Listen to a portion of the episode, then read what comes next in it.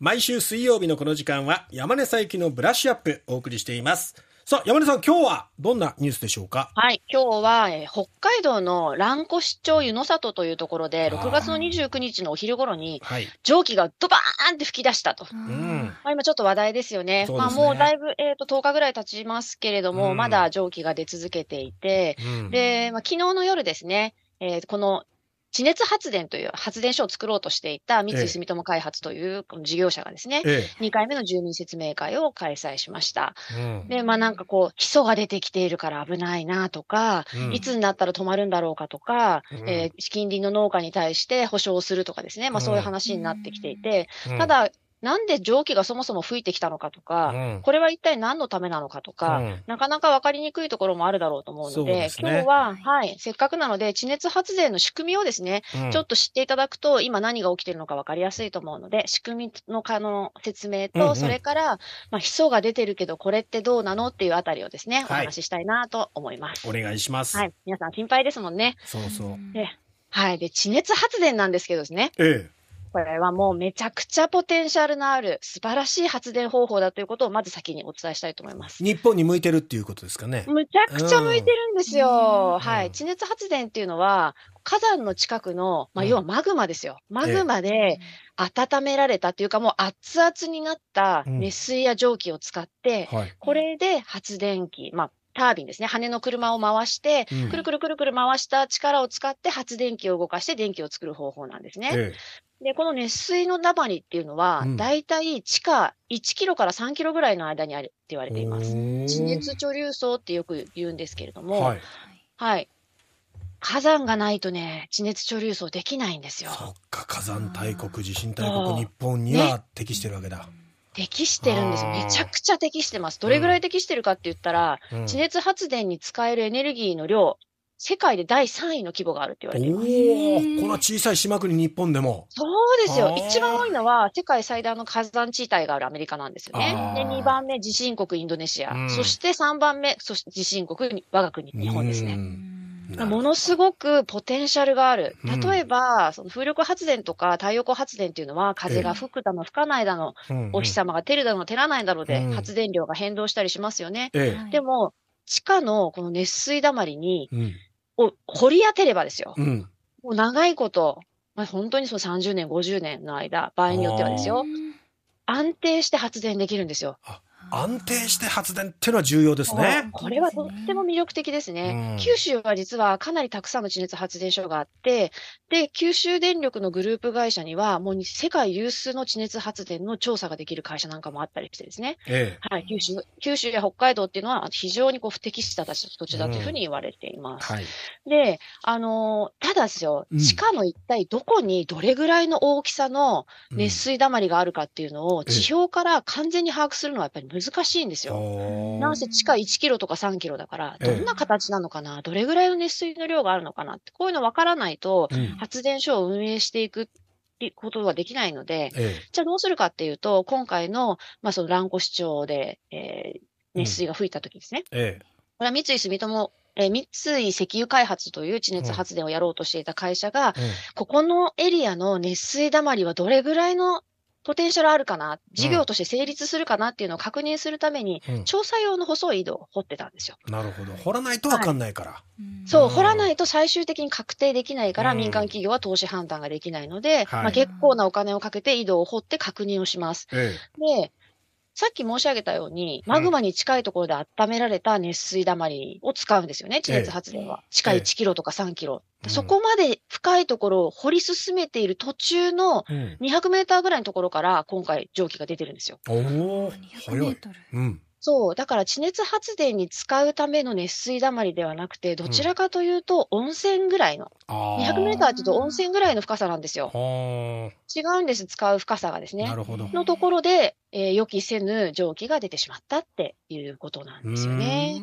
で、まあ、どうしてこれ止められないんだみたいなええ。蒸気出てくるなら止めるような装置つけとけばいいじゃないかみたいな話もやっぱりあってですね。えはいこれまあちょっと詳細も明らかになってないので、はっきりしたことは言えないんですけれどえ。も、うん。えっ、と、この蒸気を止めるための装置はついていなかったと思う。あの言われています。そしてですね、温泉って全国各地、あちこちで掘りまくってるじゃないですか。はい。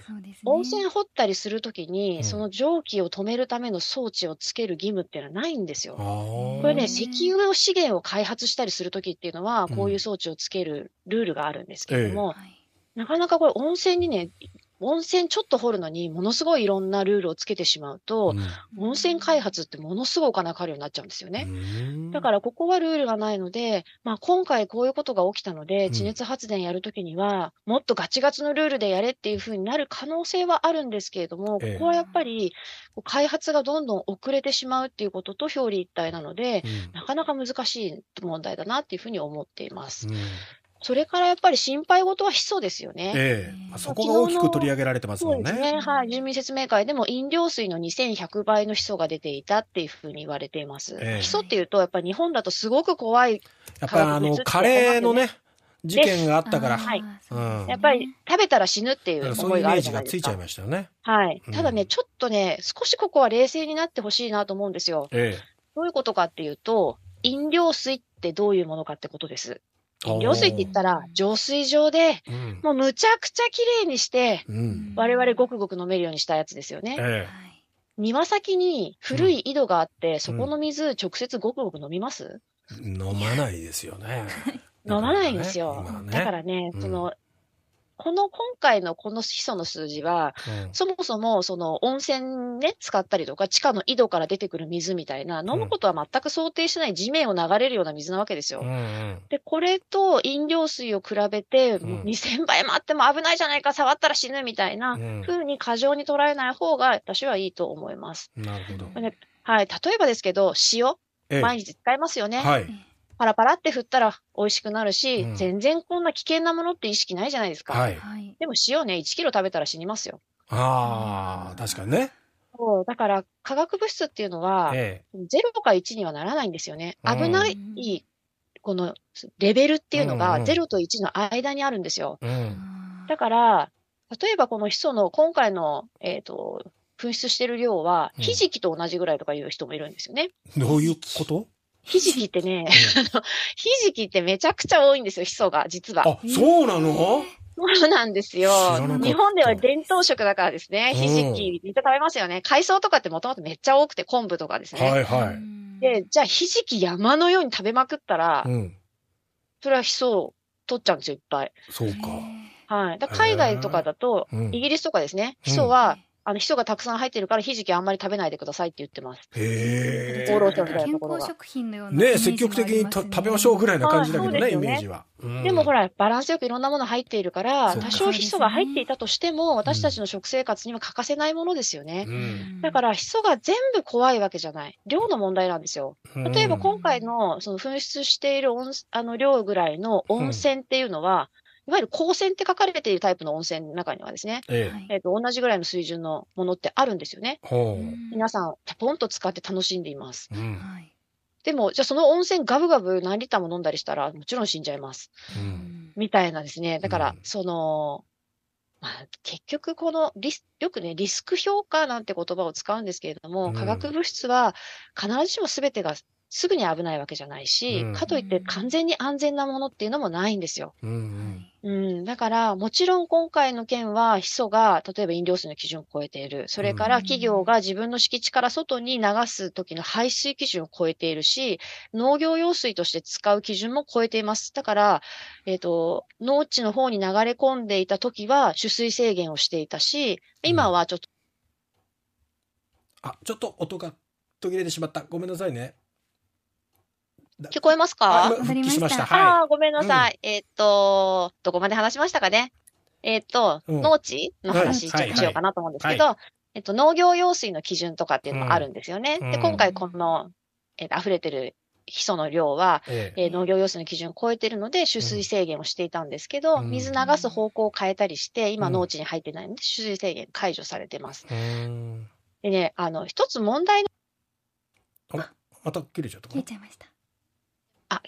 聞こえますか？なんか勝手に今ミュートになりました。ごめんなさい。はい。あの、問題なのはですね、うん。この事業者とうん地域住民の人たちの間には知識の差がめちゃくちゃあるってこそとです。こですようね。んはい、うんビジネスとしてやろうとしてる人たちは死ぬほど詳しく分かってるけど、うん住民の人たちはそうじゃない。うんだから住民の人たちが不安に思うところを解消していくっていうのは、これは企業がやるべきことなんですよ。うんそこが不足しているから、うん住民説明会で何やってるんだってことになっちゃうんですよね。なるほどねう。そん。もう本当にこれ、しあの、信頼関係と、うんでこれが不信感につながっちゃうといくら説明しても我々を騙そうとしてるんじゃないかみたいな 思考が働いてしまうそうなんですよ。ややこもうしくね初動が大変、大切。最初に、そこね、最初にきちんと寄り添うことが大事です。うんそこですね。